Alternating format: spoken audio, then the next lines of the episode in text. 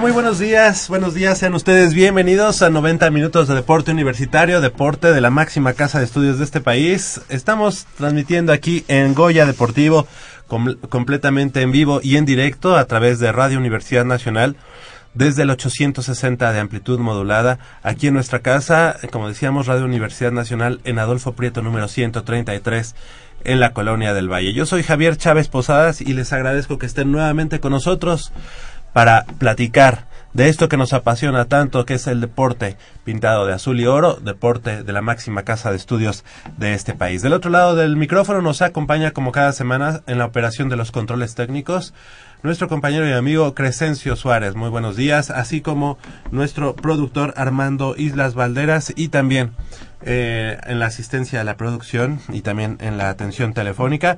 Nayeli Rodríguez, muy buenos días. Y de este lado del micrófono tengo el gusto de presentar, como cada semana, a mi compañera y amiga Michelle Ramírez Corral. ¿Cómo estás? Muy buenos días, Mich.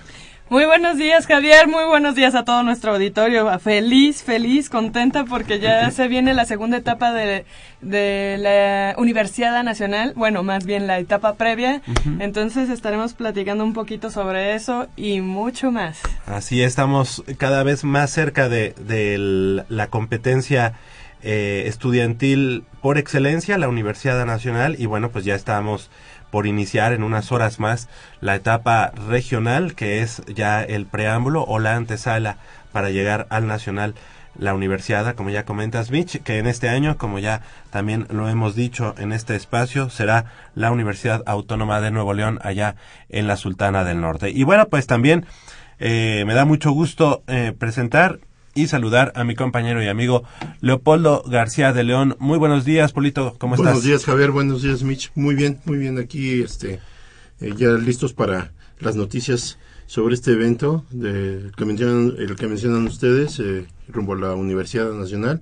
Qué interesante y, qué padre, creo que la delegación Puma va bastante nutrida en, en creo en 17 disciplinas, pero vamos a escuchar, vamos a ver qué tal qué tal nos va. Esperemos que muy bien. Así es, Polito. Y bueno, también eh, comentar, ya la semana pasada Pumas, bueno, pues tuvo eh, no, digamos, una gran, gran presentación o un gran desempeño contra el equipo del Morelia, pero lo más importante, eh, rescatar lo que habíamos dicho hace una semana, tres puntos que son hoy que, y que valen oro en este momento. Esperemos que sea el repunte del equipo y el día de hoy, allá en Chiapas, pues se van a enfrentar a los jaguares, ¿verdad? Una frontera bastante difícil, pues Chiapas ha sido siempre un rival muy incómodo para nosotros y esperemos que no haya sido nada más una, un espejismo lo que vimos hace ocho días, aunque sí el equipo todavía eh, deja mucho que desear en algún en un tipo de funcionamiento más eh, convincente, pero lo analizaremos y, veremos que eh, los problemas no se acaban en Pumas, no por este triunfo eh, se han acabado, al contrario, persisten y, todavía eh, la, la, situación es tensa en el club. Así es, y vamos a platicar de eso este más adelante. Tendremos también información sobre el equipo de los Pumas Oro en el fútbol americano, en el emparrillado nacional, ya que, bueno, pues se puso en marcha en la noche de ayer eh, la jornada número tres, tres de la intermedia de ONEFA, la Organización Nacional Estudiantil de Fútbol Americano. Y bueno, pues lamentablemente el equipo de los Pumas Oro, que iban en dos ocasiones eh, ganando, superando al equipo local, a los auténticos Tigres de la Universidad Autónoma de Nuevo León, terminan, terminan cayendo por un dramático, en un dramático partido, 33 puntos a 27, así que estaremos platicando de, de ellos. Y también del equipo de Pumas Zacatlán, que el día de hoy en juvenil estará enfrentando al equipo de los Pieles Rojas, no los Pieles Rojas, a los Burros Blancos del Politécnico Nacional en punto de las 9 de la mañana, en unos 50 minutos más allá en la FESA Catlán, esto en juvenil y posteriormente a la una de la tarde estará enfrentando y eh, visitando el nuevo campo de las Águilas Blancas del Politécnico Nacional allá en Santo Tomás. Así que estaremos platicando de ellos, también del equipo de Pumas Azul que, que hoy estará eh, viajando allá al Colegio de Bachilleres, el Covach en San Luis Potosí y bueno pues también platicando de la juvenil de ONEFA donde pues hay varios varios equipos que representan a la Universidad Nacional y que lo están haciendo pues de la mejor manera esperemos que, que, que en cada uno de los grupos donde haya equipos universitarios eh, de por medio, haya también un buen desempeño de cada uno de ellos. ¿Y qué les parece si iniciamos con la información que veníamos comentando? Y es que la UNAM conformó ya su delegación deportiva para el regional de la Universidad Nacional 2015, de la cual será sede del 14, o sea, a partir del día de hoy y hasta el próximo 24 de marzo, y en las que recibirá a representativos de instituciones de educación superior del DF, Morelos, Estado de México y el Estado de Guerrero, que conforman el sector 6 del Consejo Nacional del Deporte de la Educación, el CONDE. Así es, Javier, también será en 17 de las 19 disciplinas que conforman el programa deportivo de la Universidad Nacional, en las que la Universidad Nacional competirá, ya que no solo, ya que no cuenta con equipo de softball y los conjuntos varonil y femenil de fútbol rápido, quienes no avanzaron a esta etapa regional. Por lo que se refiere a los deportes de conjunto, las escuadras de fútbol, baloncesto, handball, así como el voleibol de sala y playa, todos en ambas ramas, además del béisbol, no tuvieron problema para lograr uno de los boletos que se otorgaron en el selectivo estatal e intentarán avanzar a la fase nacional al colarse dentro de los dos primeros lugares de sus respectivas disciplinas. Asimismo, los deportes individuales como judo, alterofilia, atletismo, gimnasia aeróbica deportiva, karate do, taekwondo, ajedrez, triatlón, Tiro con arco, tenis y tenis de mesa superaron sin contratiempos el estatal, donde se espera ocurra lo mismo para el regional, ya que son en estos deportes donde la Universidad Nacional logró el mayor número de metales en la Universidad Nacional del año pasado. De hecho, de las 34 disciplinas que se ganaron en Puebla 2014, solo una se consiguió en deportes de conjunto y fue la plata que logró el representativo de fútbol soccer femenil. El resto se distribuyó entre las disciplinas de atletismo con siete preseas, gimnasia aeróbica con seis, judo y tiro con arco entre ambas sumaron cinco, karate que tuvo cuatro preseas, ajedrez y tenis que tuvieron dos, así como el triatlón y la alterofilia, cada una con una medalla. Así es, y fíjate que algo, algo importante de, eh, y que hay que destacar en esta nota, lamentablemente los equipos de fútbol rápido, tanto varonil como femenil, se quedaron eh, cortos en sus aspiraciones para llegar a, este regional, se quedan incluso pues muy por debajo de las expectativas, siempre el fútbol rápido pues será una una de las disciplinas eh, en la Universidad Nacional que mayor auge tienen tanto en CCHs, en eh, prepas, como también en las facultades. Así que bueno, pues ellos se quedan fuera y bueno, también destacar el hecho de que desde hace ya mucho tiempo, eh, Polo Mitch, no sé si recuerden, justo antes de la de aquella huelga de 1999 y el año 2000, eh, ahí había todavía equipo femenil de handball, de, de softball y bueno, posteriormente a ello, eh, ya este, este equipo se, se desarmó, se deshizo y ya no, ya no volvió a resurgir este deporte en la Universidad Nacional. Así que bueno, pues ese es uno de los puntos todavía a trabajar por, por nuestras autoridades en la Dirección de Actividades Deportivas. Fíjate, Javier, que hablando en ese sentido, eh, ya la participación de, bueno, ahorita se está eh, juntando, la, sí, juntando el equipo de softball pero para Olimpiada Nacional. Ah, o sea, están agarrando semilleros, eh, gente de, que venga de abajo, que son los que posteriormente podrían estar participando, ¿por qué no? en una universidad nacional si es que también se oficializa este deporte para la universidad nacional. De hecho, fíjate que mi sobrina estaba participando en, aquel equipo. Ah, sí, en el equipo de softball. Y ella me dio la triste noticia de que hasta el campo iba a desaparecer ya. De hecho, lo, eh, lo utilizaron ya para otras actividades estaba junto al campo de fútbol americano. El Manuel Ajá, Y este y desapareció tristemente, pero era una disciplina que debía de eh, seguir tomarse, ajá y nunca debió haber desaparecido desde mi punto de vista. De hecho es una una disciplina que eh, en el sentido estricto del deporte estudiantil en Estados Unidos por ejemplo es muy muy importante en el escaparate que tiene la NCAA principalmente hay que decirlo en rama femenil no el softball siempre es, digamos, aunque los hombres también lo, practicamos, bueno, pues de todos modos eh, las mujeres son los, las que más... enfocado a, ellas. Exactamente. Y bueno, ahí está el campo, hay que decirlo, ahí está el campo. sigue existiendo. Las instalaciones siguen estando. Pero Pero... Se acabó el montículo, lo rasuraron. Bueno, ¿de cuál Ajá. montículo? Digo, la, la parte donde se supone que iba el montículo, porque en el softball no hay montículo, este, se dejó crecer el pasto, se fue, Ajá. o sea, se fue tomando Y otra de forma. hecho hubo algunas otras disciplinas que empezaron a ocupar ese campo, como en el caso de Ultimate y también eh, El fútbol americano. Lacrosse, el mismo fútbol americano. Pero esos ya se fueron reubicados. Ajá, ya ahorita ya hay como que la posibilidad, ¿no? Y ya que lo que nos comenta Mitch, ojalá sean las crear las bases para que en algún momento volvamos a tener equipo representativo estudiantil eh, de softball. Sí, de hecho sí hay eh, ya equipo de infantiles y juveniles, Oh. que por cierto no lograron su pase a- al- nacional. Ajá, ¿En pero dónde juegan, Mitch? ¿O en pero eh, me supongo yo que están participando con eh, en las mismas instalaciones donde están entrenando los de béisbol.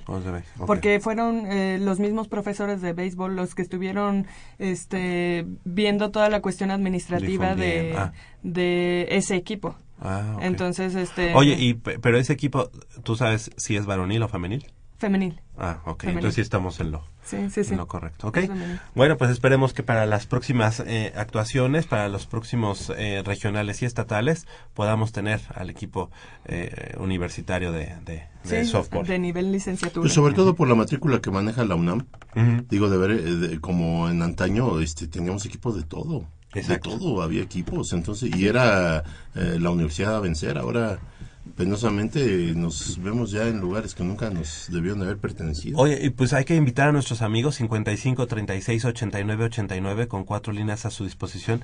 En el sentido de lo que hablas, Polito, este, durante todo el tiempo que tiene nuestra universidad, ya más de 450 años como universidad y como universidad nacional, eh, más de más de 100 años, eh, platicar de, de todo este eh, bagaje cultural e histórico que ha tenido en la parte deportiva, porque yo tuve la oportunidad de hacer mi, mi tesis de licenciatura sobre el deporte universitario y bueno, de pronto en, en hemeroteca, en biblioteca, encuentras equipos de la universidad que hubo en, en- en su momento y que al día de hoy ya no existen, pero es padre recordar. ¿Tú sabías que en algún momento hubo equipo de automovilismo de la universidad? No. Hemos no, tenido charrería también. Charrería. Charrería, sí. Hockey sobre hielo.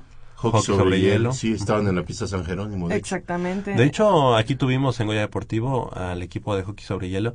No sé al día de hoy cómo, cómo esté eh, esta situación con el equipo, porque bueno, habían algunos estudiantes de la UNAM y había gente eh, externa, pero que, pero que tenían muchas ganas de, de tener al, al equipo de, de hockey sobre hielo. Hubo incluso pa- patinaje artístico, todo esto englobado en una asociación eh, de deportes invernales. de deportes invernales. Fíjate que sería muy interesante entrevistar a alguna de las autoridades de, de nuestra máxima casa de estudios para saber qué pasó. Más que nada para saber qué pasó, qué fue lo que propició que ciertas disciplinas hayan desaparecido o ya no se les haya dado continuidad. Esto, eh, eh, volviendo a, a lo que te decía, este, eh, me, inquieta porque volvemos a lo mismo.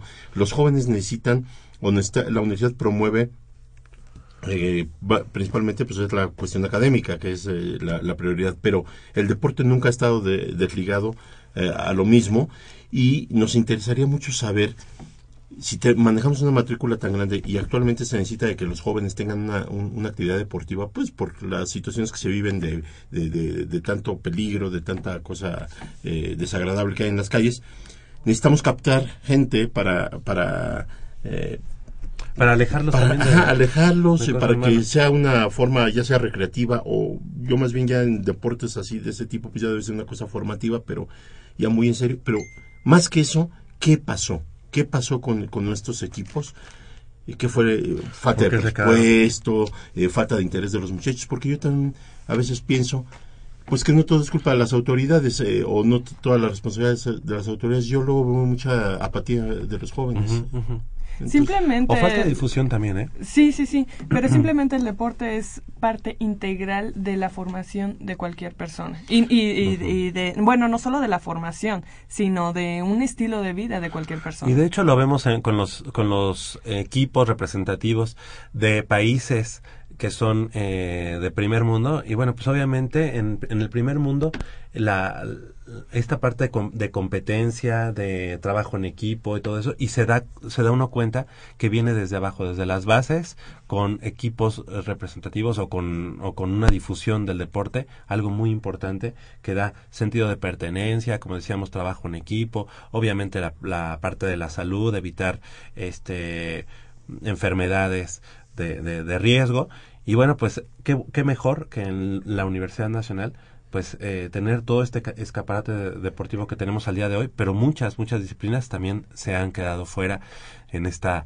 en esta larga historia que, tiene nuestra institución. Ya decíamos, y ya lo platicaba Mitch, tuvimos incluso charrería, tuvimos aquí en Goya Deportivo al equipo de eh, deportes autóctonos de la Universidad Nacional con con este juego de pelota, con pelota encendida, con ulama, todas estas, eh, el buscar eh, encontrar nuestras raíces en cuanto a la parte deportiva, también lo tuvimos, tuvimos incluso paracaidismo, tú recordarás, este Mitch, en algún momento. Eh, hace... ¿Ya no existe paracaidismo? No, ya tiene no Ya tiene oh, Sí, es cierto, estaban con la Asociación de Montañismo, ¿no? En, en la alberca. Pues, yo, bueno, a, las oficinas físicamente se ubicaban ahí. Al día de hoy a lo mejor están adscritos a montañismo, pero anteriormente... No, estuvieron, ah, según yo. Estuvieron, estuvieron. Sí, sí, sí. Fíjate nada más. El equipo de, de, de, para, de paracaidismo incluso tuvo muchísimo tiempo y hacían en algunas ocasiones su... Eh, su muestra más importante durante el clásico Politécnico Universidad. Sí, es cierto, sí, es cierto. Y el equipo de, de paracaidismo ya no existe. Otra de las disciplinas que de Se repente se, se desapareció, pero volvió con mucha fuerza, fue el rugby. Rugby, exactamente. Sí, incluso rugby en la década de los 80, 90 fue eh, campeón, campeón nacional. De pronto desapareció mucho tiempo y bueno, pues ahora ha retomado eh, fuerza en la Universidad Nacional para ya en este momento incluso como una asociación deportiva, ¿no? La Claro. asociación de rugby de la UNAM que ya también es eh, validada por, por nuestra institución. Pues eso es muy inquietante, Javier, porque eh, tú a- a- ahorita hace rato decías del softball en Estados Unidos. Bueno, es que en Estados Unidos tú dime qué deporte colegial no, No, eh, no interesa. ¿Qué deporte colegial ves en un estadio vacío? Dios, eh, es impactante. Bueno, yo he llegado, eh, una época le dio en las, en las eh, que, eh, cadenas televisoras de que vienen en la esta cuestión de paga, eh, llegaron a, a estar transmitiendo juegos de fútbol americano de secundaria. Sí, Entonces tú veías los estadios de, de los niños de secundaria atiborrados. sí. Cuando aquí muchas veces ni, ni nuestros juegos de mayor ni los de intermedia a veces la gente le pasa de noche y no le pone Mm. mayor interés. Entonces yo no sé, a mí me inquieta mucho saber el por qué desaparecieron. Ya olvídate de, de si ahorita existen o no, que sería importante que resurgieran. ¿Por qué desaparecen de un día para otro? Es lo que no, no- lo que no, no- no- Bueno, he de decirte que la última, bueno, la, la ocasión anterior que fui a un partido de, de, de fútbol, fútbol americano colegial en Estados Unidos, allá en Florida, eh, había incluso un, bueno, hay un canal de ESPN, no, no sé cuál sea, de ESPN, pero es solamente las 24 horas del día, fútbol americano, solamente colegial, o sea, ahí no hablan de la NFL, no, solamente colegial.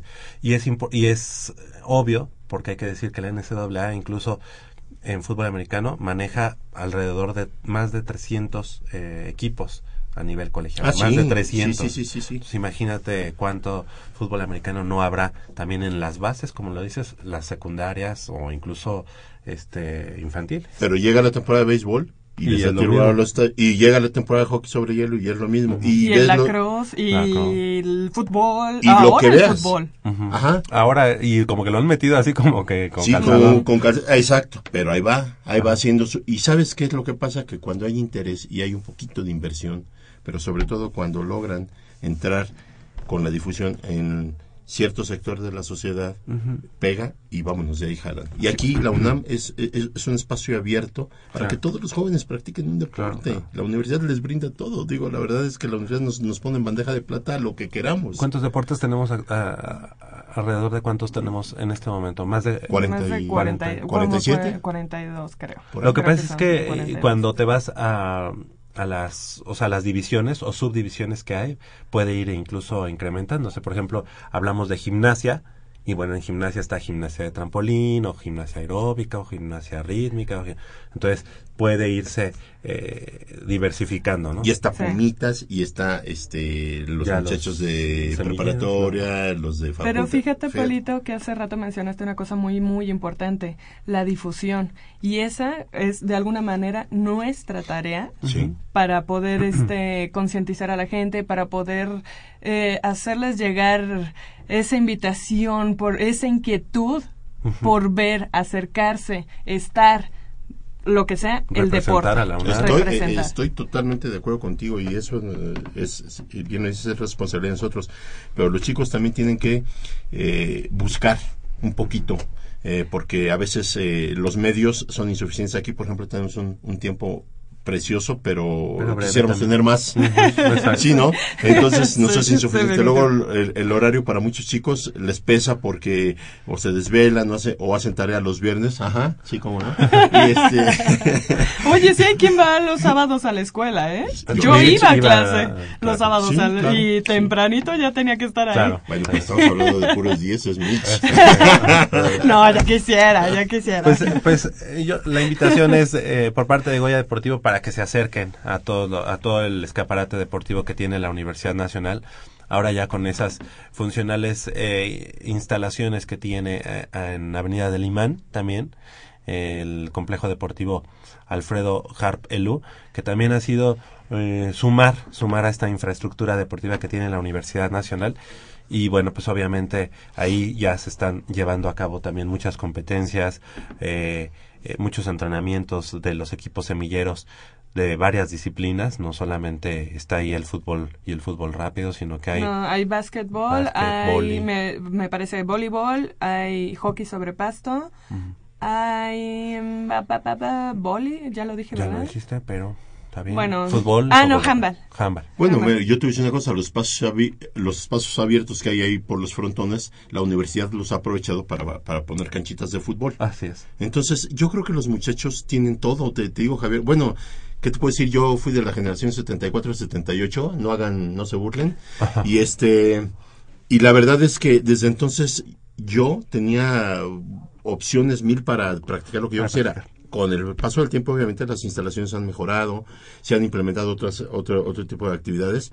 Los muchachos tienen de verdad así a, Opciones. pero Muchísimo. todas, todas. No, incluso te das Todas. cuenta que de pronto gente que está en la facultad de ingeniería, por comentario, nunca ha visitado la alberca de Ciudad Universitaria. Sí, ¿no? sí, o sea, y la sí, tienen sí. enfrente. Y la ¿no? tienen- Y O sea, la ya- tienen enfrente, sí. O sea, yo es fecha que estoy en, en, en, en el fotoclub de la Facultad de Ingeniería. por la, me, me gusta la, y es que yo no me puedo que- salir de Ciudad Universitaria. Claro, Para mí quedó marcado algo. y es mi casa, ¿no? Los muchachos, ah, yo lamento, yo me he llegado a encontrar gente que me dice, ay, en la UNAM, yo estoy en la UNAM, pero... no sabía que no existía. No, yo, no, Sí. yo iba a clases y me iba a mi No, y casa. hay gente que, ¿cómo? Entonces los colores son azul y oro o cómo? ¿No? Sí, sí, sí. Y No, la verdad es que te- la universidad te da la, la, la posibilidad de entrar y de nunca salir. Sí, Porque al día de sí. hoy Yo no seguimos sabía, siendo man. estudiantes Sí. de la UNAM. Sí, sí, sí. Eh, He de comentarles, y los com- lo comentábamos hace un momento, el día de hoy tengo un examen importante en, en, el, en el curso que estamos, bueno, el diplomado que estamos terminando allá en el Centro Cultural Universitario Tlatelolco sobre lengua y literatura náhuatl. Fíjate. Así que, digo, les mando un saludo. Ahí todavía soy estudiante y los martes nos vamos al diplomado de, de, cul- de los- la cultura maya en, en la Casa de las Humanidades, que Aquí también es de la. Universidad Qué Nacional. maravilla, ¿no? Entonces, pues no, no. realmente es algo que siempre, siempre te tiene ahí, ¿no? En la Atrapado, universidad. Tengo, atrapado. tengo una, una, una persona conocida, una familiar indirecta, obviamente, la señora Bertita Medina, l- la quiero mucho, es, es muy linda señora. Ella vive en, ahorita, ella vive allá en San Fernando. Ahora Ah. que fuimos a, Ah, ah, sí, pues sí. es la de la persona que te platicaba. Ajá. Ella no deja de seguir a la UNAM. Ella está claro. más al pendiente de todo lo que ocurre en la UNAM y está pero al día. Claro. Entonces es gente que ya estoy, está lejos por la distancia, pero está, se puede decir que está, vive dentro del corazón de la universidad. Claro. Ella no la deja, no hay semana que no hagamos un comentario de la UNAM Claro. o que ella no postee algo de la UNAM. Claro. claro. Fíjate que aquí hay un factor muy, muy importante. La gente, los chavos, los estudiantes, cuando entran a la UNAM, muchas veces no se dan cuenta de todo lo que se han ganado, porque cada uno de ellos se lo ganaron al hacer su examen de admisión.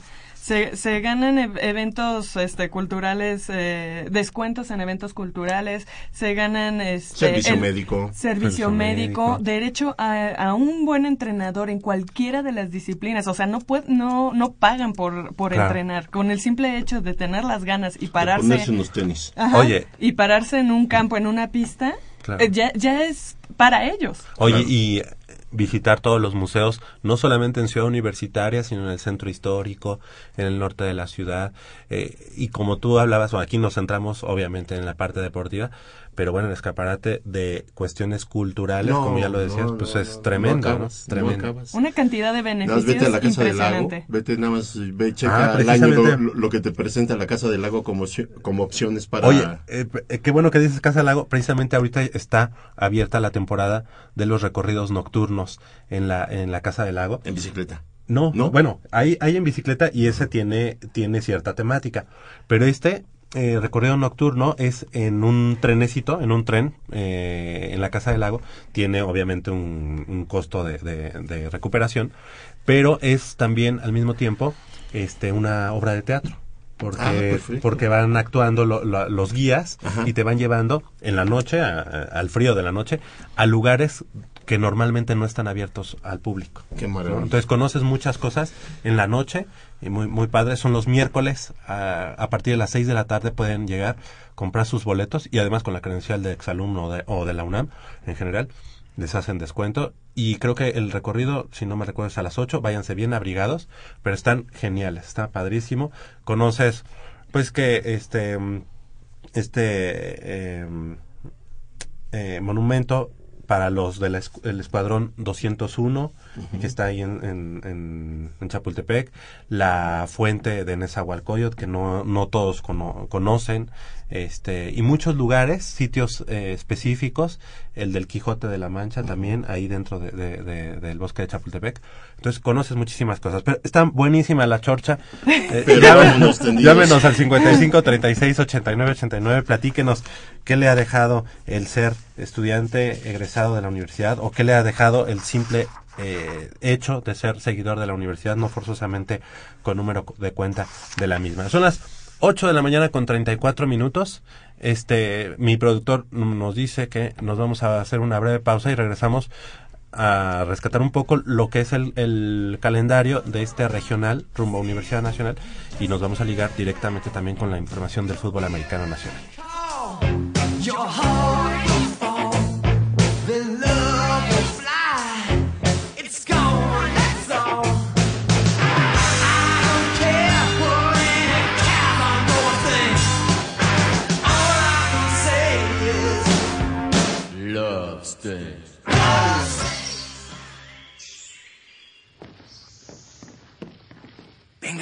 Es por aquí. Con cuidado para no despertarla. Pero si ya son las ocho. Shh. A las tres arrancan, muchachos. Rífate, Pedrito. Con esta tiene que caer. Despierta, dulce amor de mi vida. Chale. ¿Pero por qué nos moja? ¿A qué mujer no le gusta que le lleven gallo? Pues a todas, pero no con escuchan Goya Deportivo. Los sábados en la mañana tienes una cita y no querrás que nadie te moleste.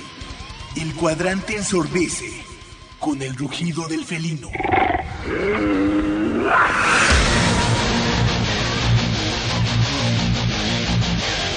El deporte también se practica con los oídos. Goya Deportivo. Escúchanos todos los sábados de 8 a 9.30 de la mañana por el 860 de AM. Goya Deportivo, la voz del deporte universitario.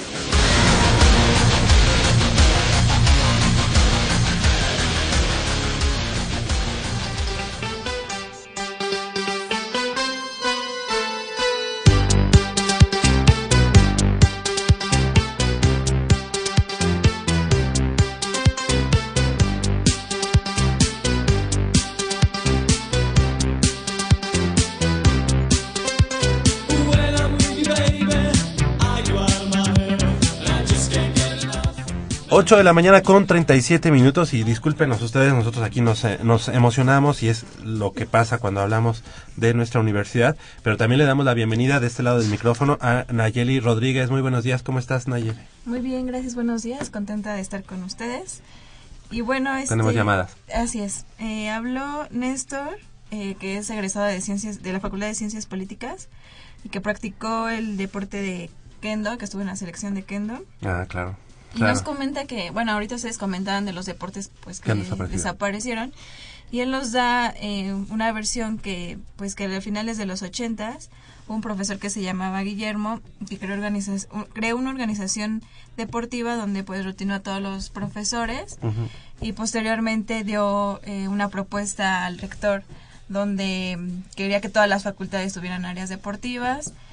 Y bueno mm, parece ser que al rector no le pues no le agradó mucho la idea y pues terminó por correrlo y también por desaparecer algunas de las de los deportes que ustedes mencionan Ah, pues eh, debe ser Guillermo, Guillermo Hof- Soberón. Hofner. Hofner, el profesor. El- el profesor, ¿Y no sí. era Soberón? El, No, ¿en era qué año era? en los ochentas Ochentas.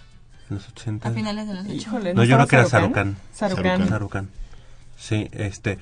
Sí, hubo algún problema con el profesor Guillermo Hofner, Hofner, que la yo verdad lo es que conocí. sí, y fíjate que él dejó pues las este las semillas para para lo que actualmente es la disciplina de kendo, ¿verdad? Porque kendo regresó a, a pesar de que se había ido mucho tiempo este este profesor Guillermo Hofner, él ya no está como parte de esta asociación de kendo de la UNAM o no sé si sea o esté englobada en otro en otra disciplina, pero al día de hoy hay kendo en la Universidad Nacional y también otro de los deportes que se crearon a raíz de, de ese de ese regreso de este tipo de disciplinas fue el Lima Lama, ¿verdad? Es, Lima sí, que sí. nunca había estado en la universidad y que al día de hoy hay equipo de la UNAM de Lima Lama y que también tiene muy buenos muy buenos este eh, pues desempeños. Gracias a nuestro amigo Néstor, Néstor. de la Facultad de Ciencias Políticas y Sociales y gracias por llamarnos. También si nos quieren llamar 55 36 89 89 que nos platiquen qué otros deportes que ustedes supieron, que ustedes practicaron cuando eran eh, estudiantes o que no oficialmente se hacían en la Universidad Nacional. Yo me acabo de acordar de uno que tiene poco tiempo que vi y que se llama paintball. Oh, Ustedes conocen sí. el paintball, Sí, sí, sí. que es este pues esto que Con la... con, con la- pintura, Ajá, con pintura. Te, te- te van pintando, pues. Co- como, como guerras, ¿no? Sí. Paintball y hay equipo de la UNAM de paintball. Luego vamos a platicar de eso. Rapidísimo. Vamos. Este, queremos invitar a todo nuestro auditorio a que asistan a apoyar a los Pumas de las diversas disciplinas que que estarán participando en, el, en este regional que se va a llevar a cabo en Ciudad Universitaria. Empezando el día de hoy con la gim- gimnasia aeróbica que se va a realizar a partir de la una de la tarde en el frontón cerrado de Ciudad Universitaria.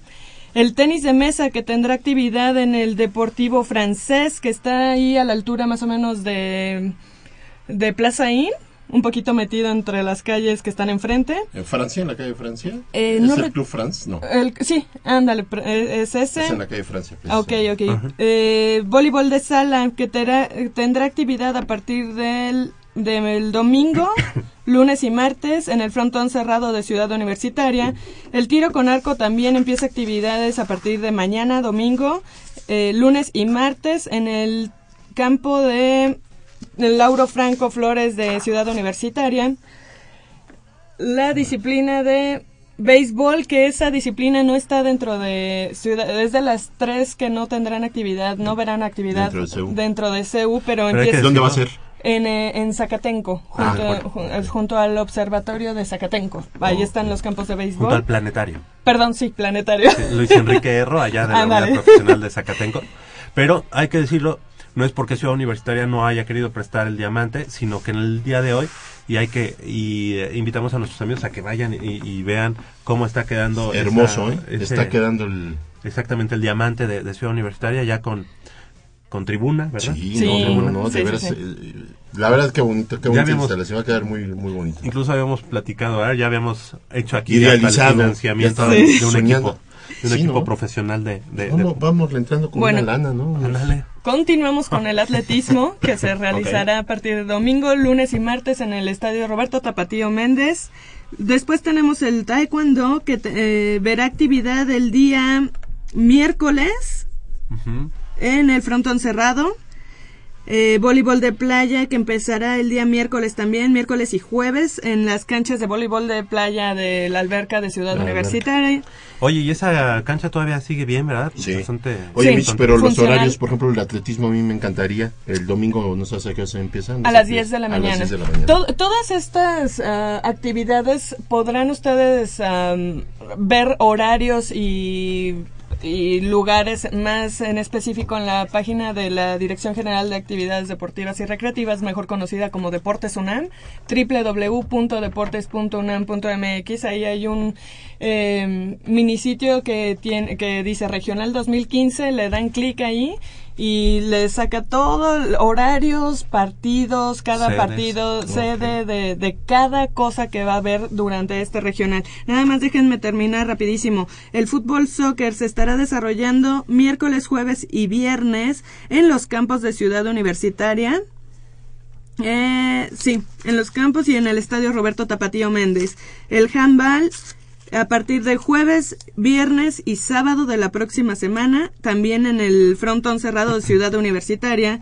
El tenis que estará desarrollándose jueves, viernes y sábado de también de la próxima semana en las canchas de Ciudad Universitaria y la Iberoamericana, la. Universidad Iberoamericana. Pero qué bueno que, que comentas que ahí en la página www.deportes o deporte, como ustedes gusten, punto unam punto mx, ingresan y bueno, ahí estará el mini sitio sobre el calendario en este regional rumbo a Universidad Nacional, que como ya decía Mitch y lo hemos estado eh, pregonando aquí en, en Goya Deportivo, será eh, o tiene su sede la Universidad Nacional Autónoma de México y en algunas disciplinas, como hemos dicho, pues lo estará compartiendo con otras instituciones, en el caso del béisbol, con el Politécnico Nacional, ya que esto se va a llevar a cabo, ya lo decías, allá en Zacatenco, en el diamante de los burros blancos. Así que, pues la invitación está hecha, ojalá puedan acompañar a, lo- a las distintas disciplinas de la Universidad Nacional. Y bueno, pues eh, como el deporte es algo eh, pues que engloba a muchas eh, actividades, a muchas, eh, ya sea socio- a los sociólogos, a los politólogos, a todos, a todos, todos tienen que ver con el deporte. Pues hace un año comenzó la primera etapa del Centro de Investigación Sociodeportiva de la Escuela Nacional de Trabajo Social con el objetivo de realizar un sondeo, el cual pretende obtener información de vida de cada estudiante y estado de salud para ser eh, canalizados eh, inmediatamente, si así lo requieren, a Medicina del Deporte de la Universidad Nacional Autónoma de México. Los Pumas de diferentes deportes como natación, gimnasia, básquet, básquetbol, entre otros, podrían ser beneficiados en áreas de salud y posiblemente con becas económicas. Y bueno, pues pr- precisamente para hablar de este, pues ya no proyecto, sino toda una realidad después de un año, el Centro de Investigación Sociodeportiva de la Escuela Nacional de Trabajo Social. Eh, saludamos en la vía telefónica a nuestro amigo el doctor Guillermo Campos y Covarrubias, quien es el responsable de este proyecto y profesor e investigador de la Escuela Nacional de Trabajo Social. ¿Qué tal? Muy buenos días, doctor Guillermo Campos y Covarrubias. Gracias por tomar la llamada. Hola, ¿qué tal? ¿Cómo estás? Buenos días a todo tu auditorio y a ti en especial. ¿Qué pasó? ¿Cómo Muchas gracias. Pues, eh, ¿cuáles han sido, bueno, este proyecto que en algún momento, pues, se vio, mm, eh, se veía incluso que, que tenía mucha, mucha, eh, eh, mucho futuro, pues al día de hoy lo vemos eh, que es así, lo vemos que, que han tenido muy buen desempeño para, para canalizar, como ya decíamos, a los estudiantes, a los deportistas, eh, con, en otro tipo de, de- de necesidades. ¿Cómo, ¿Cómo ha sido este primer año, doctor Guillermo Campos? Bueno, mira, el proyecto nace a dos circunstancias. Uno, por toda la orientación que el director de deportivas de la Dirección General de Deportes de la universidad tiene y en el momento de que él plantea toda una proyección deportiva en todas las áreas del conocimiento, nos pusimos en contacto, él me hizo el favor de invitarme a participar desde la Facultad de, Trabajo Social y yo me hice cargo de este proyecto. ¿Cuál es el planteamiento? El planteamiento son dos cosas inmediatas. La primera de ellas es poder incorporar esa área de, de las ciencias sociales como disciplina, que es el trabajo social, a todo lo que es la parte social y deportiva. Esa es la primera instancia. La segunda es generar otro espacio de desarrollo para todos los profesionales o las profesiones de la universidad en el campo deportivo. Y la tercera, que como tú dices, es darle atención inmediata y seguimiento a todos los deportistas de la universidad y sobre todo a los de alto rendimiento. ¿Por qué? Porque simple y sencillamente en todas las facultades se practica el deporte y, y hay, hay, hay este, talentos deportivos dentro de ellas, pero que muchas veces no se alcanzan a detectar o no tienes a tiempo. La tercera es poder ver cuáles las condiciones de vida que tiene cada deportista de alto rendimiento. ¿Por qué? Porque pues muchas veces tú no sabes de el estrato social de dónde proviene, si tienen como para tenerlo, para hasta para los pasajes de ir a entrenar, la alimentación, si tienen alguna afección de salud, etcétera tener todo un seguimiento de, de, todo el deporte universitario y poder funcionar, que de hecho ya lo hacen las diferentes unidades deportivas. Ese, ese sería el sentido. ¿Qué hemos hecho hasta este momento? Bueno, en este momento ya tenemos un padrón y un control de deportistas de alto rendimiento de la universidad y el primer elemento es comenzar a buscar el patrocinio, que de hecho y algunos lo tienen, pero patrocinio, becas, etcétera, para que estos jóvenes se sigan desarrollando. Esa es una. Doctor, doctor, no, eh, es en, en el mismo sentido, pues eh, creo que ha sido muy, muy loable esta, este proyecto que, que además de apoyar a los estudiantes deportistas, pues obviamente es como práctica también para los estudiantes y para la gente que, que está ahí en la Escuela Nacional de Trabajo Social, ¿cierto? El pro- bueno, el proyecto, como te dije, es enquistar a esta profesión que tiene como sentido la intervención directa en todos los problemas sociales y bueno, pues el deporte también tiene sus circunstancias de, de fenómenos sociales, ¿no? Y doctor, y, y, y doctor, algo importante, ¿hacia dónde vamos? ¿Hacia dónde eh, piensa crecer este proyecto? No, pues el proyecto es muy grande, que hemos ido incorporando a otras facultades del proyecto mismo, ¿no? ¿Sí? Por ejemplo, ya está por ahí la Escuela Nacional de Enfermería, también estaría enquistada por ahí. Y derivado de eso hay otros proyectos, ¿no? Que estamos llevando aquí a las secundarias, ¿sí? Este, haciendo estudios, viendo, por ejemplo, las circunstancias, la sexualidad, cómo participa el deporte y esas cosas, ¿no? Pues ya estamos haciendo extensiva la universidad hacia la sociedad, que es uno de los mensajes que el rector nos ha dado constantemente, las participaciones que tiene y que esta es la visión que tiene el director general de actividades deportivas. Pues eh, la verdad es que nos da mucho orgullo eh, presentar y platicar de este proyecto que en algún momento pues llegó a, a, la Escuela Nacional de Trabajo Social. A partir de ahí crece con la con la ayuda también de la Dirección de Actividades Deportivas y Recreativas. Y qué mejor que en este momento pues eh, hiciéramos este, este esta revisión eh, hacia hacia el pasado durante este este primer año. Y bueno pues obviamente sabemos que todavía falta mucho por hacer pero qué mejor que en la Universidad Nacional se crean se creen este tipo de proyectos que que además aglutine a todas las disciplinas académicas que, que, que, se tienen en pro del deporte y por ende en pro también de la calidad eh, de vida de los universitarios. Doctor eh, Guillermo Campos y Covarrubias, ¿y a dónde se pueden dirigir los, los deportistas que, que quieran este, ingresar o que sean benefici beneficiarios de este programa? Mira, aquí al, a un costado de la alberca ¿sí? hay una oficina que dice este área sociodeportiva, así, área sociodeportiva del trabajo social. Ahí está una oficina. Y la otra, pues se puede dirigir a conmigo, que yo soy el coordinador general del proyecto. Sí. ¿sí? Es, uh, tengo una página web. sí, adelante. H, HTTP dia- dos diagonales, dos puntos, DR, G Campos C, Ok. y ahí entran a, a esa página o se pueden dirigir a la facultad y allí en el en, la, en el cubículo 16 ¿sí?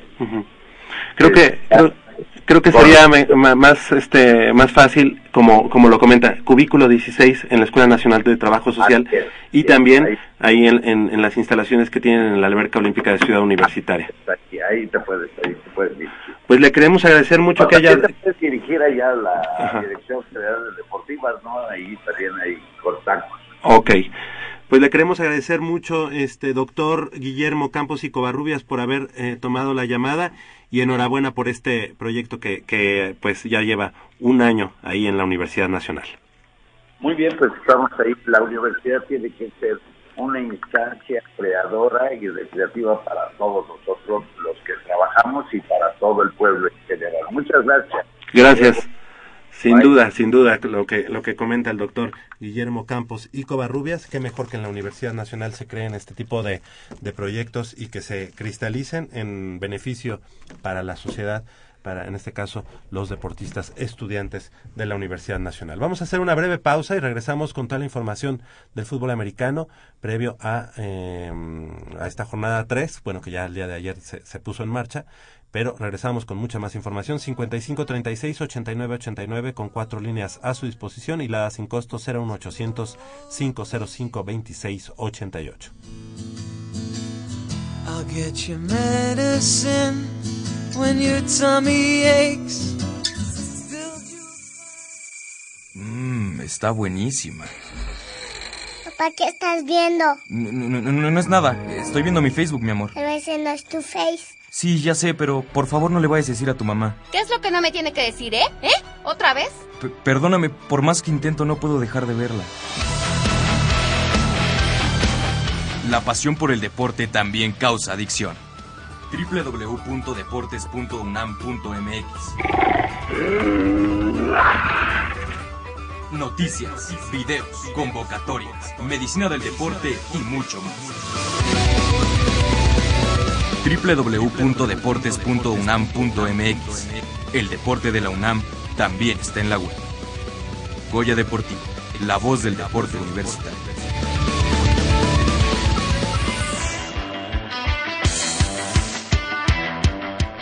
Las 8 de la mañana con 55 minutos. Estamos de regreso aquí en Goya Deportivo. y Mitch, pues tenemos mucha información sobre el emparrillado universitario. Eh, anoche se puso en marcha la tercera jornada de la intermedia de ONEFA.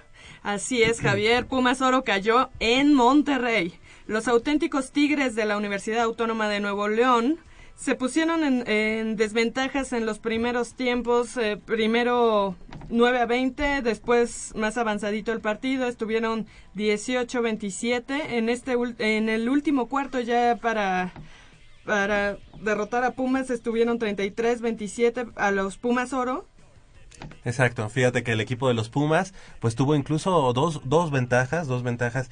La primera fue 20 a 9, la segunda fue 27 a 18 y uno piensa, no, bueno, pues ya cuando tienes eh, 27 a 18 en el último cuarto, el equipo de los auténticos Tigres viene de atrás y derrota al equipo de los Pumas eh, Ciudad Universitaria, el equipo Oro, 33 puntos a 27 con lo que con lo que esta semana 3 de la categoría intermedia se pone en marcha. Y bueno el equipo de los Pumas Oro que ya pasaron su, su semana bye la semana anterior este pone su, su marca con un ganado Y y un un, perdido, Eh, por su parte el equipo de los auténticos Tigres de la Universidad Autónoma de Nuevo León eh, pone su, su foja dos ganados y sin ningún perdido. Así que bueno el equipo de Pumas Oro para la próxima eh, jornada tendrá que, que, que emplearse a fondo y bueno pues regresar a la senda de la victoria porque este partido era clave era clave.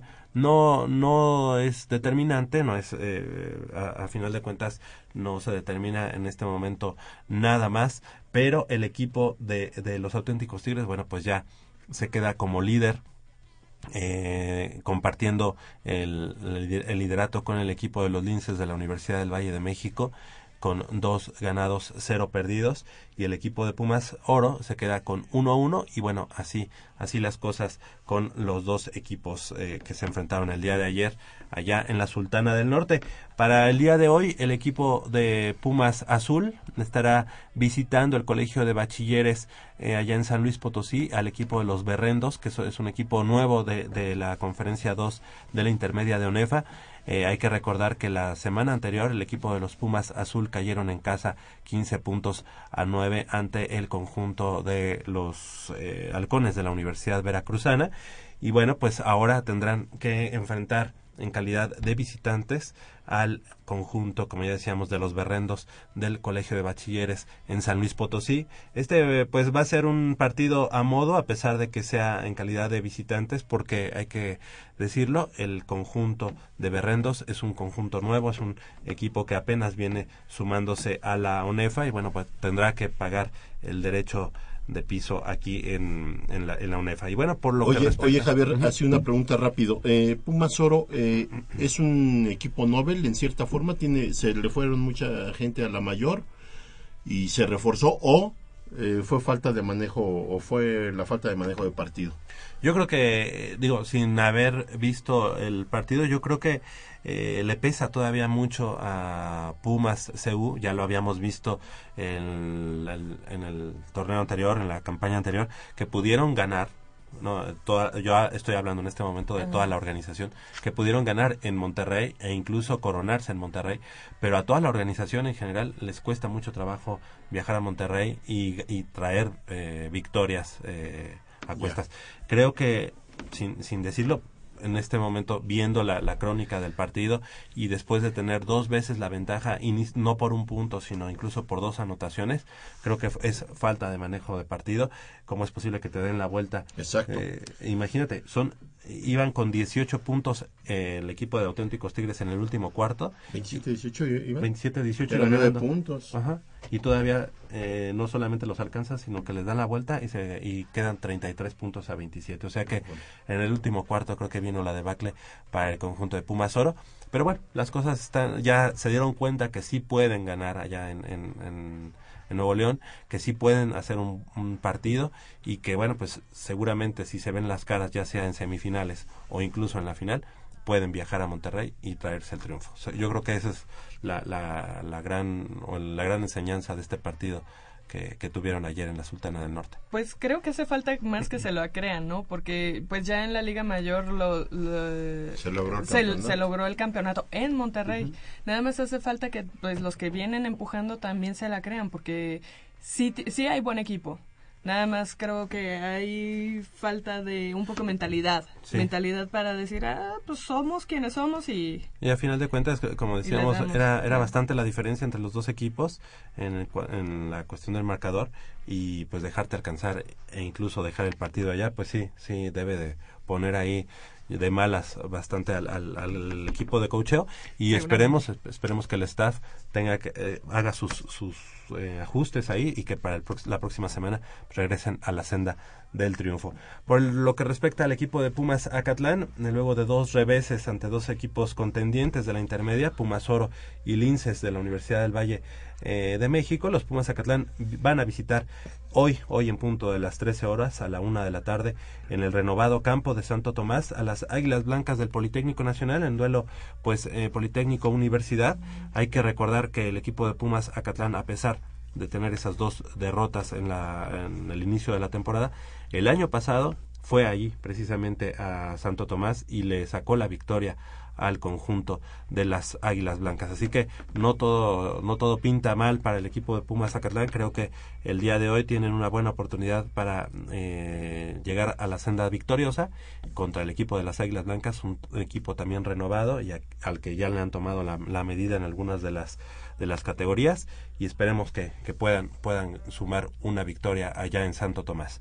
Eh, también ya Ayer inició la temporada de la juvenil de primavera, Mitch, y allá en Ciudad Universitaria el equipo de los Tigres. Los Tigres que ganaron Del 34, sí, Tigres SH Sur que ganaron 34 a 0 ante el conjunto de la prepa número 5. Así es, los vaqueros de la prepa número 5 que están ahora en la conferencia número 1 y que bueno, pues eh, tuvieron que, eh, que bailar con los más guapos, como dicen. ahora les fue contra los Tigres de Sí. CCH Sur y 34 puntos a cero, un partido entre dos equipos universitarios. Para el día de hoy, el equipo también de Pumas Zacatlán, ellos en la conferencia 17 años, estará eh, enfrentando al conjunto de los burros blancos del Politécnico Nacional allá en la FES Zacatlán en punto. Hace dos minutos inició el- este partido eh, a las 9 de la mañana. Oye, pues no temprano. tenemos entonces nada hoy en CEU, ¿verdad? Hoy Claro no- que sí. Sí. ¿La juvenil? ah. Son los Juvenil. juveniles, ¿no? Sí, sí, Sí, pero de intermedia no hay nada. O, o No. salen No, todos no, los no, no, Todos van de visita. Todos van de visita. Todos Oye, viajan. quiero, quiero aprovechar para mandar un saludo a un amigo queridísimo, nos está escuchando, este, eh, a mi compañero y amigo Raúl Noé Dorantes. Ajá. Este, él, él, él le va a las chivas, pero quiere mucho a Pumas y siempre le está echando porras a nuestros Pumas. Y este, ahorita no es la excepción, me dice que, Ojalá ya. Sí, ya sí, sí. Y él, le, de hecho, pienso que mi buen Raúl debe ser, este, le quiero mandar un gran saludo, un gran abrazo. Tiene mucho tiempo que no lo veo, pero es Claro una que sí. persona a la que Le mandamos un saludo, Noé. Raúl Noé Dorantes. Raúl Noé Dorantes, claro que sí, le mandamos un saludo. Y bueno, Polo, el día de hoy eh, también allá, ahora ya nos vamos, ya estábamos hablando de la Sultana Norte, ahora nos vamos a la parte sur de nuestro eh, bello país y nos vamos a Chiapas, ese bello estado en el que Pumas pues no, no las tiene toda consigo en el fútbol soccer. No, y so- eh, fíjate Javier que lo que es peor vamos mermados. Ahora resulta que se lesiona Gerardo Alcoba, entonces nos quedamos sin defensa central. No sabía. Sí, eh, se, se, se lesiona el día de antier, creo, y este y ya no no hace el viaje, de hecho. Entonces, fíjate, vamos a tener problemas en la defensa central. Yo creo que tenemos... ¿Pero Verón Sí. reaparece o no? No, Verón sigue en la lona. El Ludueña todavía Ah. va para dos semanas. Entonces, la cosa está complicada. Chiapas Porque es un me- equipo... me parece que en la semana por ahí vi una publicación en la que ya se hablaba del regreso de, de Ludueña, ¿no? Mm, pero para dos semanas, Para dos eh, aparentemente. Fue más del tiempo que Mucho del, más. del tiempo que Él promete regresar mucho mejor, se siente muy bien, cree que ahorita las cosas que está haciendo las está haciendo mejor que antes, pero no es eh, de ya de facto ahorita que, que, que juegue con Pumas. Y la situación se e- es, es difícil porque fíjate, Chiapas es un equipo que se- siempre se nos ha este, dificultado y ahorita en la Copa fue nuestro coco. ¿Cuántos goles nos metió? pues tres en CU y y tres, Tres allá. allá, o sea, nos metió seis goles. Entonces, es un equipo que nos tiene tomada la medida. Eh, yo siento que las cosas pueden cambiar un poquito porque pues ahora vamos con el equipo completo. Eh, en Copa jugamos con un equipo alternativo. Pero yo pero decimos la- que este equipo completo pues está muy mermado muy ¿no? mermado, pues no tienes defensa central, entonces vamos a tener yo creo que improvisar a, San- a este Quintana y a Luis Fuentes en la defensa central. De un lado Van Ranking y del otro no sé, a quién Javier Cortés Javier Cortés, yo creo. Aunque Van Javier- Ranking ya regresa ¿no? Sí, Van Ranking ya regresa. Entonces ya de ahí tenemos que... El, el- el problema de armar la parte de atrás, que es la que ha sido nuestro talón de Aquiles esta temporada, es la que ahora eh, resulta la más dañada en cuestión de ausencias. Entonces, ¿Cómo ves el partido Nayeli? Pues sí, un partido bastante complicado, eh, por lo que ya comenta la defensa y creo que pues si no están comunicadas las, las líneas, o sea, si no está comunicada la defensa, la media y la delantera, pues obviamente no, no un jugador o dos van a poder hacer todo lo que hace un equipo. Este, y pues, ¿Sabes si regresa Dante, Nayeli? No, todavía no. Todavía no, que no. fíjate, tampoco Dante. Entonces vamos con un equipo Vamos, prácticamente alternativo. Ajá, eh, así es, o sea, jugar con eh, jóvenes y pues sí, la tienen bastante complicado, eh, pues tal vez con el partido de Morelia pudieran un poco levantar, sin embargo, pues Jaguares ya está siendo un equipo eh, bastante fuerte y más en su casa. Eh, viene mejor, obviamente, este, este equipo y que pues con las victorias de ayer de Leones, Pumas baja a, ante- a penúltimo lugar lo que pues también podría desconso- o descontro- descontrolar un poco a los jugadores. Y que pens- pensar que Jaguares hace mm, dos temporadas estaba en nuestra posición, ¿no? Donde no, no podían subir de media tabla. Sí, el, el Jaguares ha mejorado muchísimo. Eh, ellos, fíjate que tienen la virtud de tener buscadores muy certeros. Desde Lo que no la época de. Cabañas, lo que Pumas perdió. Bueno, Pumas que no ha perdido a raíz de tantos eh, acontecimientos que ha habido a nivel directivo. Aquí ahorita lo que Nayeli dice es muy cierto y, y, y aquí hay la situación, mira, a mí no me preocuparía, y créemelo, de verdad no me preocupa si están en penúltimo, en último, que es vergonzosísimo en cuestión de tabla general, eh, ya que ahora se maneja la cosa esta del cociente, pero a final de cuentas son tres puntos que, que, que, que tiene que sacar Pumas precisamente no, no por la posición que guarde ahorita en la tabla general, sino por la cu- cuestión porcentual. Para la próxima temporada. Así es. Eh, eh, yo el otro día estaba viendo los cocientes y realmente yo creo que sí, sí tendríamos problemas. Si no se logran de estos últimos ocho partidos hacer un buen papel, no sé, decir ganar los ocho me suena muy difícil, pero no imposible. Una racha puede ser este prolongada, una buena racha, pero vamos a suponer que, no sé, presupuestar seis ganados, dos perdidos en lo que sobra de esto, no, a- no arrojaría a Pumas tan fuertemente a la lucha por el descenso, porque tomando en consideración que ahorita eh, los equipos que de- desafortunadamente están, pero en una situación gravísima, es Puebla y Chivas. Pase lo que pase hoy en ese juego, el que pierda queda en último de la porcentual. Leones Negros ya Está arriba. ya depende de ellos totalmente. Pumas tiene que pensar a futuro, pero Pumas, para pensar a futuro tienes que pensar en mejorar el rendimiento en este campeonato y aspirar a una liguilla. Porque eso entonces hablaría de que ganaste ciertos juegos y eso se traduce en, en- en un porcentaje mayor. A final de cuentas sí, sí existe, sí está latente el problema de la porcentual para el próximo ca- eh, torneo, para el próximo año, pero a mí lo que me preocupa más es que la plantilla de jugadores, independientemente si se reforzó bien, si se reforzó mal, como, como la gente lo considere, estamos mermados por la cuestión eh, de lesiones. Ahora ya no son ni, ni suspensiones, ahora ya son lesiones. Tenemos mínimo cuatro jugadores claves en el equipo Que están lesionados. Verón y Alcoba, que son la defensa central. Ludueña, que es el armador en media cancha. Y Dante, que era el único delantero que le estaba dando profundidad a Pumas. Ujú. O sea, estás hablando de la columna vertebral. Es preocupante realmente lo que está sucediendo. Entonces, yo volteo a la banca y sí veo refuerzos, pero no han rendido lo que nosotros quisiéramos. Ahora Saldívar en la semana dijo, y creo que es algo muy cierto, los partidos que nos quedan se tienen como que jugar como si fuera una final. Así es. Y creo, pues sí, me parece que tienen que dar más del 100% porque pues como ya comentamos, no están todos los jugadores que tienen que estar. Entonces los que están tienen que rendir un 200%.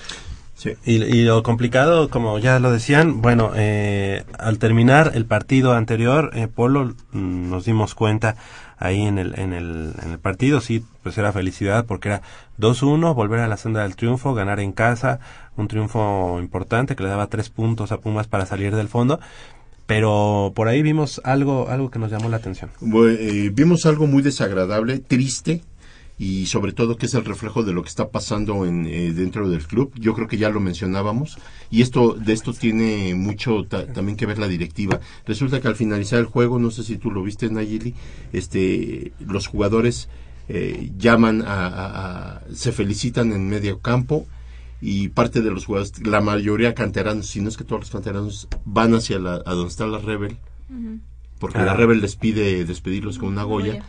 Y los extranjeros automáticamente se vienen hacia el vestido. Pero todos los extranjeros. Entonces todavía ha- hay alguien de la cantera o no no recuerdo quién fue, los llama y no hacen caso, hacen caso omiso y se vienen eh, los extranjeros. ¿Llaman quién a quién?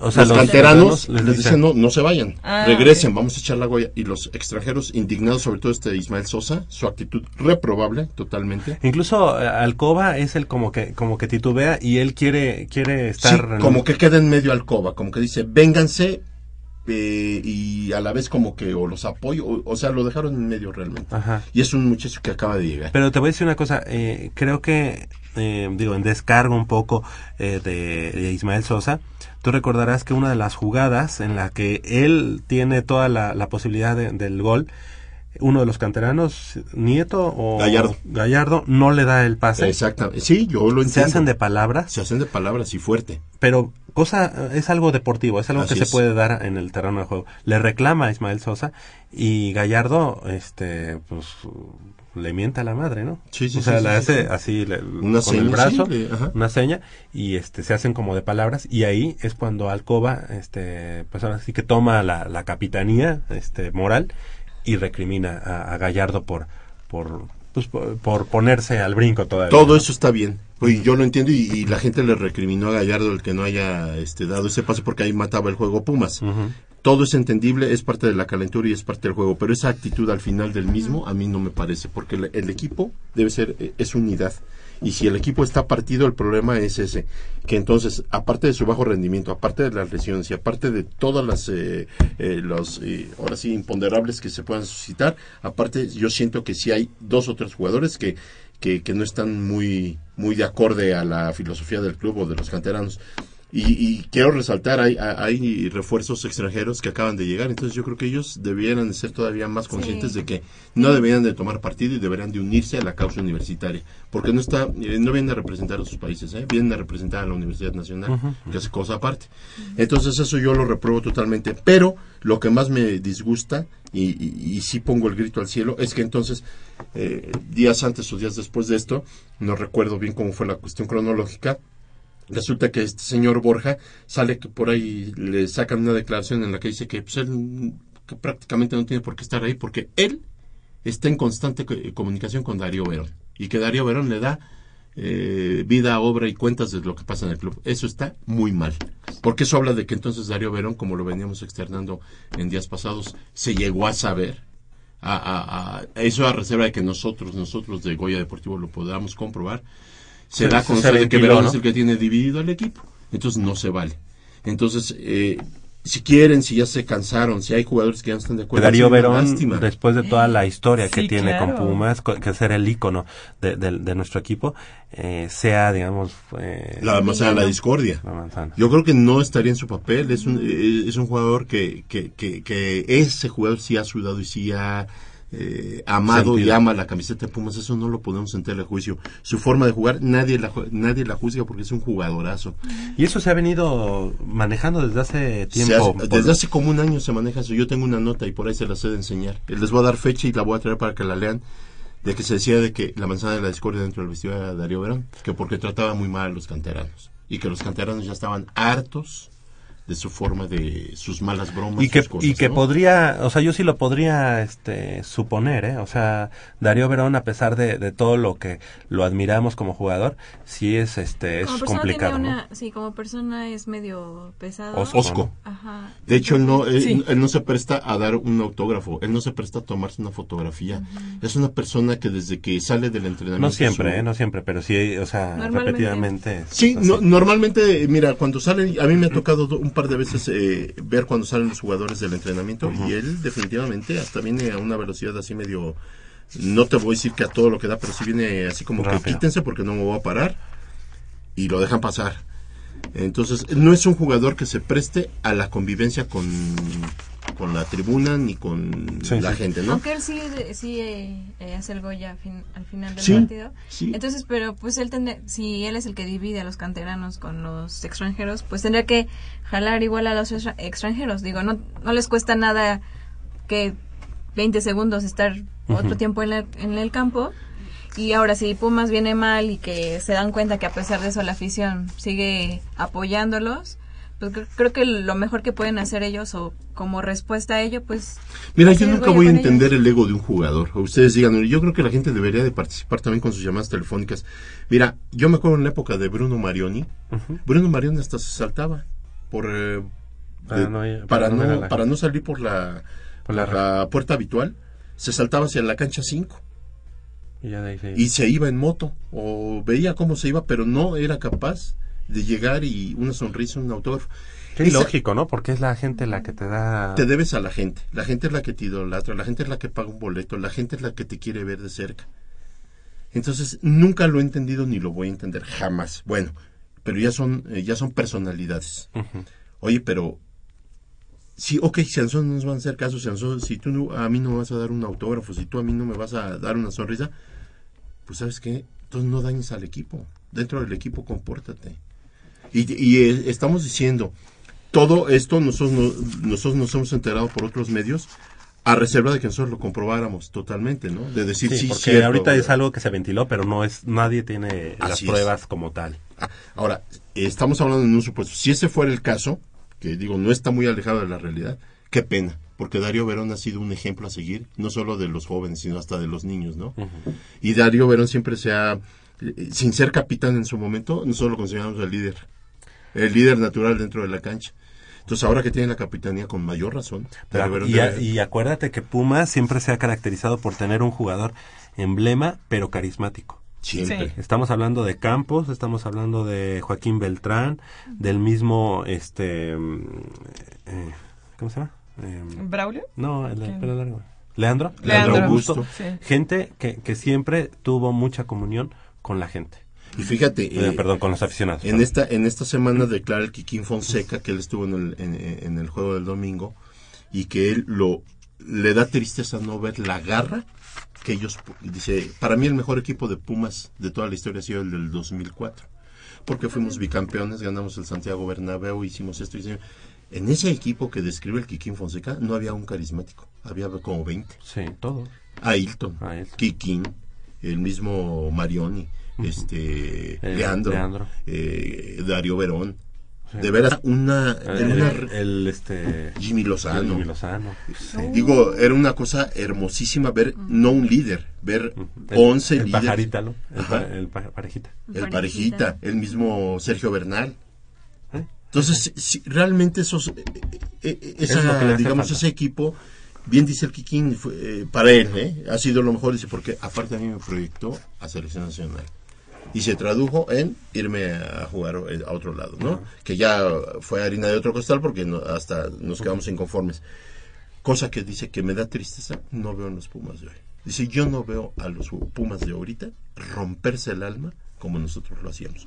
Y la verdad, pues que King Fonseca tenía unas limitantes tremendas como futbolista, pero le ponía lo que nadie ahorita le pone eh, En el Pumas. campo, sí. Bueno, que Se yo te- y, que yo te voy a decir que, que a, a Kikín Fonseca de, ac- del día de hoy yo pondría en el, o sea, quien tiene esas características es Dante López. Sí. Dante López con esa ca- con esas características muchas limitantes en cuanto a lo futbolístico, pero sí sí se había visto una nueva actitud en él, eh, haciendo jugadas diferentes, tratando de encarar, este, cosas así, que, ve- que ya no veíamos en Dante López. Y al día de hoy creo que era lo res- de lo rescatable en, este, en esta temporada y bueno, se lastima.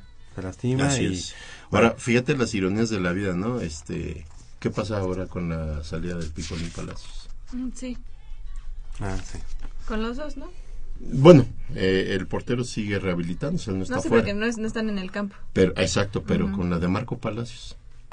Sí, ahora es cuando... Ahora, si hace, hace dos, tres jornadas clamaban en otros medios y nosotros también que la salida del Picolín iba a ser importante, imagínate ahorita lo que está pesando. Sí, sí, sí. Es cuando te das cuenta que dentro de la dirección o dentro del, de todo lo que es el organigrama de Pumas, eh, tanto directivos como eh, staff de coacheo, por así llamarlo, no haya un alguien que realmente estudie y esté al día de cómo está cada jugador. Ya Ahora. no digas el equipo. eh, No dices que, que, que el ingeniero Borja, eh, digamos que platica que él tiene la, la digamos, una comunicación muy buena con, con Darío, con Darío Bor- Verón. Pero, Ujú. ¿No tendría que ser con, Con el todos. entrenador? Ah, sí, O sea, como primera instancia. así es, número uno. Digo, no, no sé, o a lo mejor Pero lo dijo le cabe decir algo muy importante. con todo. Con todos. Ah, Tú acuérdate de Mabub, Javier. Mabub nos caía en el hígado, el señor. Era una piedra en el hígado. Pero ¿qué era el señor? Un presidente de 24 horas del Estaba día. presente con Y diario estaba en todos los entrenamientos. Sí, eso es lo que necesitan. Y te enteras de lo que sucede en el campo cada minuto. Él llegaba a pararse ahí y, y de repente lo veías que agarraba a algún jugador, le hacía algún comentario, alguna broma, alguna palmadita, con otros eh, dialogaba un poquito más. Yo creo que en esos pequeños diálogos había o una llamada de atención, o una palmada de felicitación, o un ánimo, una cosa de... de- de- Igual había un regaño muy severo. Con ese Pero simple presente, hecho, ¿no? claro, con ese simple hecho, tú te das cuenta qué es lo que está pasando en tu equipo. Claro. Y si ves a la manzana podrida, la retiras. Así es. Lo- es como si un entrenador llámese la disciplina que tú quieras, te dice, sí, mañana haces esto. Y tú llegas a entrenar y el entrenador no está. Y pasado mañana haces esto y tú lo haces y no hay nadie. No porque le necesites que tener ahí espectadores, pero tiene que estar tu entrenador. Tiene que haber un alguien que te corrija hasta la zancada, el braceo. técnica, todo. todo, sí. O que esté el día, hoy, ¿sabes qué? Hoy vienes muy flojo. O hoy vienes así, hoy vienes Ahora- asado. O, o que te entienda, a lo mejor traes un problemón. Oye, pero es que eso también pasa. Yo yo creo que también a Memo Vázquez en esto en esta segunda etapa con el equipo de Pumas creo que no se le han dado las cosas eh, por los lesionados y todo eso, pero creo que también él viene con una actitud diferente. Yo no lo veo con esa eh, ¿Comprometido? ajá, y con esa hambre de de decirles a los a los jugadores cuál es la idea que tiene él de fútbol. Porque han habido muchas críticas y me parece que al interior del equipo, no sé si los extranjeros en general o, o quién, quién, sean quienes han estado sembrando esa, esa duda sobre el Sí, planteamiento y sobre el trabajo que él realiza este en táctica fija y lo hemos visto lo hem- hemos visto cosas muy básicas de, de marcación Y Eh, eh, nos han agarrado por ahí. Correcto. Bueno, prueba de ello, no sé si te das cuenta que, no sé si se dan cuenta que en el gol de Ismael Sosa, corre Sosa a- hacia él, él no se lo espera. De repente lo ve y así como que, ¿qué pasó? Y lo Y lo abraza. abraza. O sea, a él le cayó de extraño una cosa así. Yo creo que los jugadores no lo han arropado como, como debería. Y yo creo que su reacción, sin justificarlo, estamos, a- estamos hablando cosas hipotéticas, pero que como, que como espectador, eh, con tantos años viendo al equipo, aprendes y sabes de qué adolecen. Como que él no esperaba eso. Y yo sí siento que Memo Vázquez puede ser una reacción de sentirse hasta eh, cierto punto a lo mejor decepcionado de creer que la gente le iba a responder y, y no le están respondiendo. Porque mira, ya de verdad ya está más que trillado las declaraciones de cualquier jugador. Sí. No, es que ahora sí nos tenemos que eh, este, quedamos a deber, no estamos rindiendo, pero ahora sí, en la semana tenemos que corregir y vamos, y ahora sí es, y, y ha sido Cabrera, Luis Fuentes, y al que Javier pongas, Cortés. te repite como periquito. Es el mismo speech. Pero en la cancha no lo ves. Ajá. En la cancha vuelves a ver a un Pumas. Oye, que te voy a decir que Pumas al día de hoy no nos podemos quejar por falta de contrataciones. Si te das cuenta, este, tenemos la cantidad de, de, de- de extranjeros, pero también en cuanto a la calidad, yo te, yo te aseguro, te aseguro que Ismael Sosa y por ahí en el, en el estadio tenemos a su principal este fan, uno de nuestros amigos, que es el fan de, de Sosa y que dice que es el mejor jugador en mucho tiempo que ha venido a México y no sé qué, que no se ha visto en Pumas, pero si tú lo vieras en otro equipo que, que, le, que le surtiera de balones, yo creo que otra cosa sería. ¿eh? Sí, para, claro. para mí que tenemos en él, en, en Sosa, a uno de los mejores delanteros actualmente en el fútbol mexicano, me Sí, atrevería a decir. sí, yo su- mira, hay jugadores que no les puedes discutir la calidad, Falta sino la actitud, Sí, falta compromiso. de compromiso. Porque, por ejemplo, este muchacho Ramis, ¿tú Mm. le ves algo? No, la verdad sí. Al otro, este chico... Matías Britos. No, a- bueno, aparte de a este... Gallardo. Ah, no, a Torales. A Torales. ¿Le ves algo al muchacho? No, no. Verdad ¿Algo no. que no puede hacer algún canterano mejor o igual? Yo no se los veo. Fíjate que algo pasó con Torales, ¿eh? Porque tú recordarás el día que debuta, que es eh, contra el equipo de Querétaro. El, contra Querétaro hizo unas jugadotas muy buenas, incluso una chilena ahí que casi termina en gol. Y hubo un tiro de, de, de En el media poste. distancia en el poste. Yo creo que fue el hecho de que lo mandaron a la banca. Porque si te fijas, empezó siendo titular y después se fue, lo relegaron a la banca. No, él debuta. Debuta de, Por eso. de cambio. Debuta de cambio, contra Querétaro. Contra Querétaro. Y a partir de ahí empieza a, a- a- como él a entregar mucho. Ajá. En el segundo partido llega de inicio Ajá. y lo cambia. Así es. Lo saca. Y yo creo que eso fue algo que a él, Le a él no molestó. le, le molestó o pensó. ¿Sabes qué es que el extranjero tiene la consigna?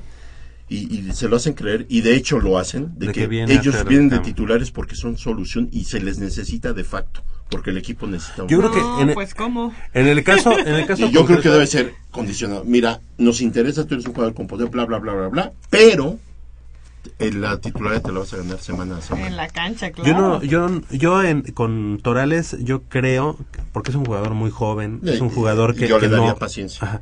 Yo creo que a él lo que le afectó más en lo anímico, no que a él haya sido, ah, pues entonces no entrego mi mejor fútbol, no, yo creo que en lo anímico.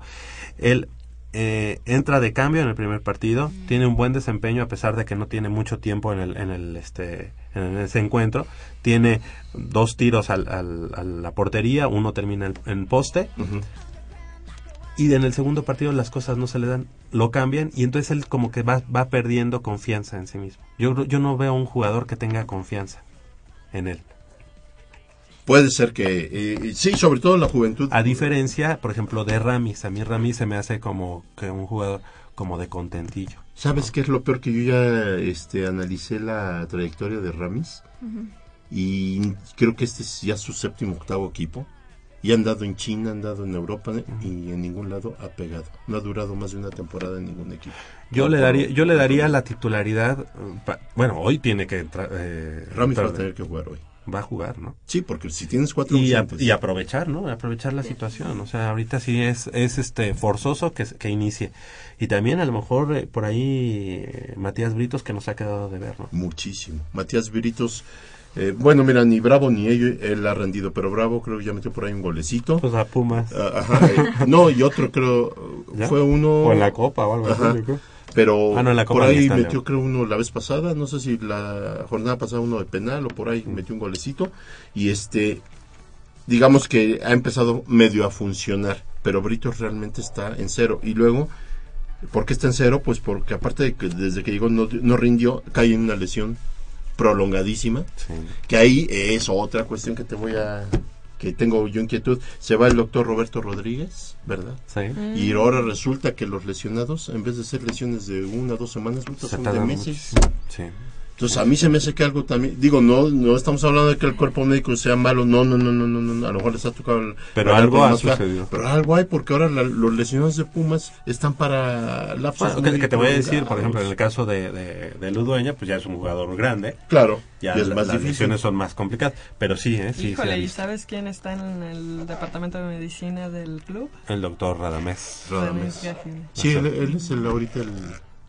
digamos, La verdad es que también ahí hay lugar- algo, ¿eh? Sí, en lugar de Arturo Miguel, ¿no? Antonio, Antonio. Antonio Miguel, Antonio digo, que ya Que- tenía, que tenía cuántos años, años. Y estaba Roberto Rodríguez. Y ya son equipos que se conocen y que saben y conocen a fondo. Bueno, desde que llegan los chamacos ya los... Y ojalá pu- pudiéramos hablar con el médico actual de Pumas, porque luego lo- los cuerpos médicos son mucho más accesibles hablar por teléfono con ellos. ¿Con Radamés? ¿O No, con el cuerpo, con el, con el doctor. cuerpo que- médico? Ajá. Ah, pues vamos a tratar de ver eh, con nuestro productor a ver si... A ver si, pon- si se pone a chambear. No, eso- Oye, felicidades por su nuevo este, vehículo. Estamos estrenando. Sí, ya lo, ya lo salí a ver. Está estrenando el pato. Un saludo también a, a Ivonne Gutiérrez y a Antonio Cuellar que nos, que nos llamaron. Este, ya estamos llegando al final de esta emisión. Del otro lado del micrófono, Crescencio Suárez en la operación de los controles técnicos, así como Armando Islas Valderas, nuestro productor, que está estrenando coche. Ahorita ya traigo una, aquí una botella para partirla en el cofre. Eh, felicidades.